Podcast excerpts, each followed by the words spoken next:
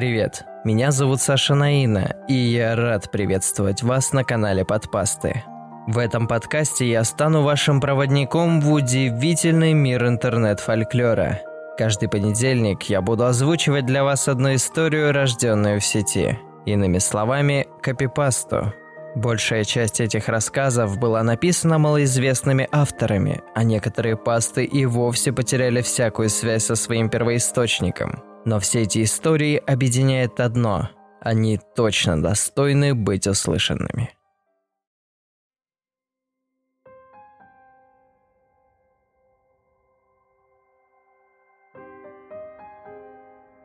Мирки. Мишка, друг мой, работает психиатром в областной больнице. И как у любого другого психиатра, у него есть интересные пациенты и случаи из практики. Их не так много, как кажется, но попадаются прямо персонажи из кунсткамеры. И не все они такие уж забавные. Люди не от хорошей жизни лишаются рассудка, и уж точно не по своей воле. Например, он рассказывал о женщине. Встретишь ее на улице и не поймешь, что что-то не так – Идет себе с коляской, улыбается. Иногда посюсюкает малыша, покачает его на ручках. А подойдешь ближе, это и не ребенок вовсе, кукла в тряпье. Тронулась рассудком на почве трагической гибели дочери. После излечения женщина стала несчастнее и выглядеть хуже, чем до. Вот и думай после этого, что лучше, жить в иллюзии или в реальности. В семь вечера, как по расписанию, в мою холостяцкую берлогу завалился Миха, бренча бутылками в пакете. Нехитрый стол для домашних посиделок уже был накрыт. Все как обычно. Вобла, бутерброды и пивко. «Задам тебе вопрос», – задумчиво протянул он. «Ты знаешь о теории многомировой интерпретации?» «Многомировой что?» – спросил я. «Это одна из множества теорий квантовой физики. Она говорит о том, что, возможно, существует бесконечное множество миров, похожих на наш. Отличия могут быть как и вовсе незначительными, например, в одном из миров ты поел на ужин сосиски, а в другом рыбу, так и глобальные, настолько, что не только наш мир может быть другой, но и вся галактика или Вселенная, закончил объяснять Мишка. Так и знал, что ты свихнешься на своей работе. Не зря есть такой анекдот. Психбольница, кто первый надел халат, тот и психиатр. Да ну тебя. Пытаешься просветить невежду, а тот еще и психом тебя называет. Как бы то ни было, именно с этого вопроса начал пациент, о котором я тебе хочу рассказать. Да, я знаю об этой теории, но я хотел бы поговорить о том, ради чего вы, собственно, пришли. Спросил я у молодого, прилично одетого парня, пришедшего ко мне на прием. Бегло пробежался глазами по его медицинской карте. 25 лет, ранее на учете в психдиспансере не стоял. В возрасте 19 лет произошла травматическая ампутация мизинца правой руки на производстве. Дальше шли стандартные ОРВИ и гриппы. Понимаете, есть два варианта событий, которые со мной происходят – либо эта теория верна, за исключением того, что эти миры на самом деле пересекаются, либо я сошел с ума и мне нужна ваша помощь. Он говорил спокойно, не проявляя признаков тревоги или страха. Стало понятно, что его поход ко мне был тщательно обдуман.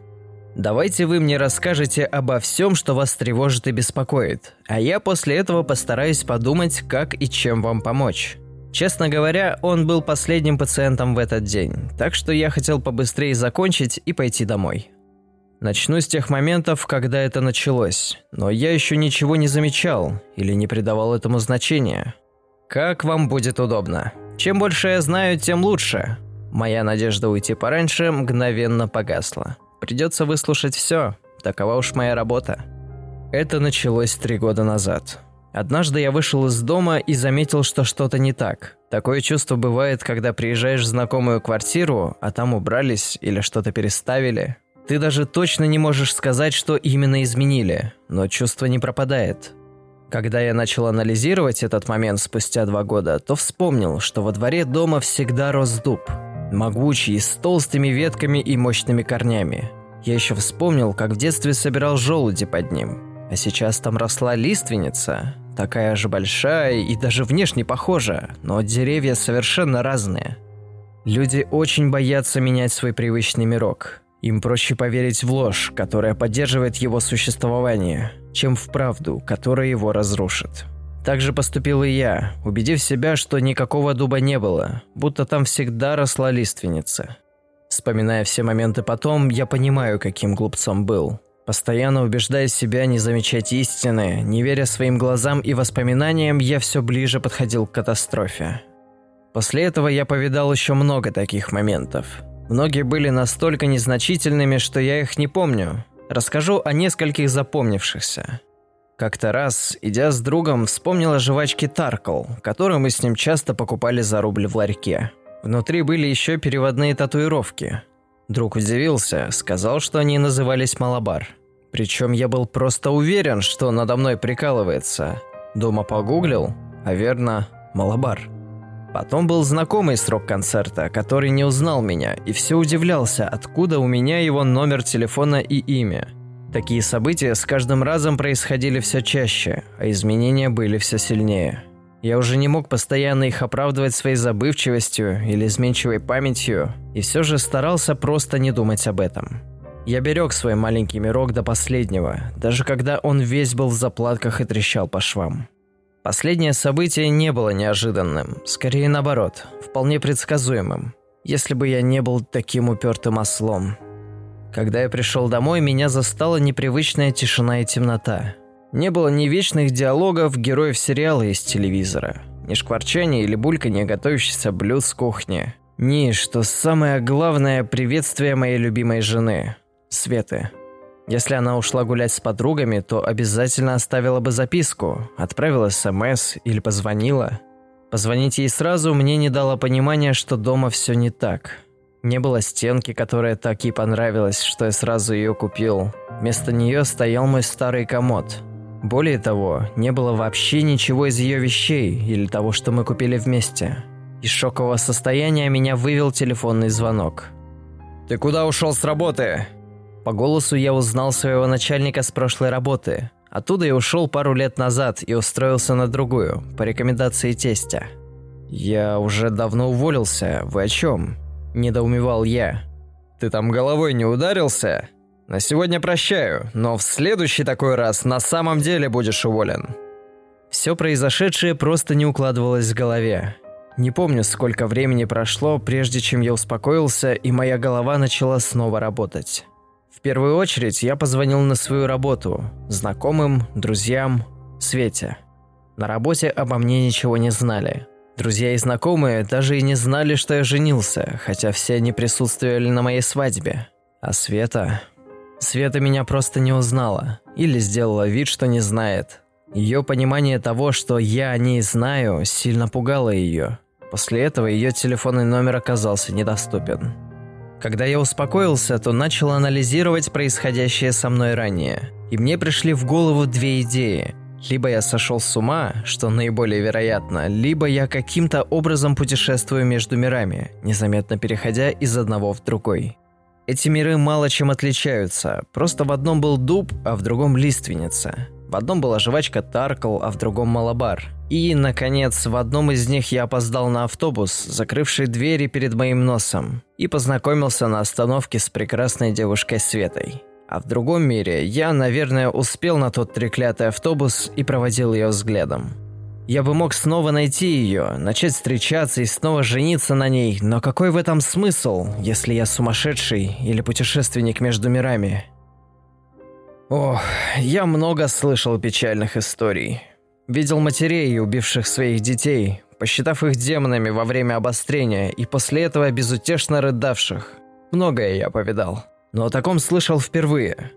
На первый взгляд он сам придумал эти другие воспоминания, пытаясь сбежать от одинокой действительности. Но многое не сходилось.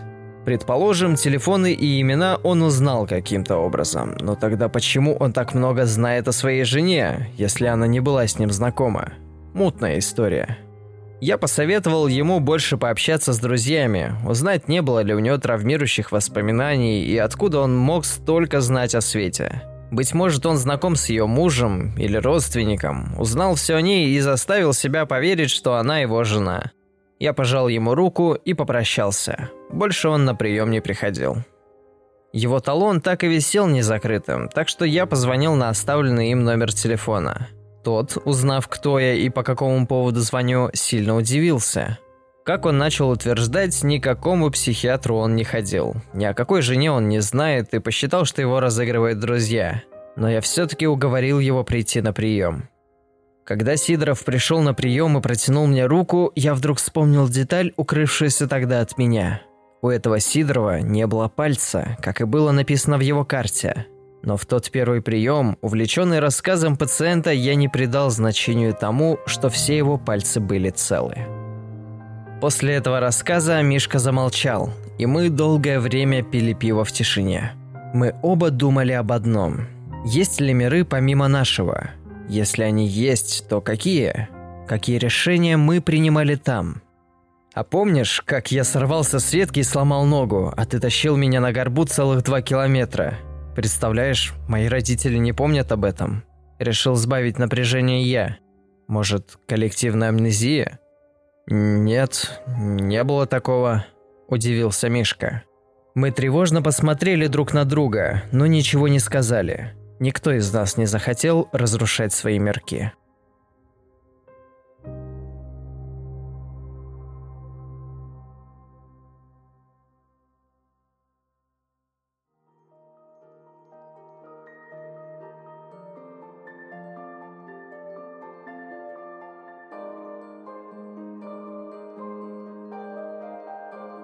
Автор истории Прометей.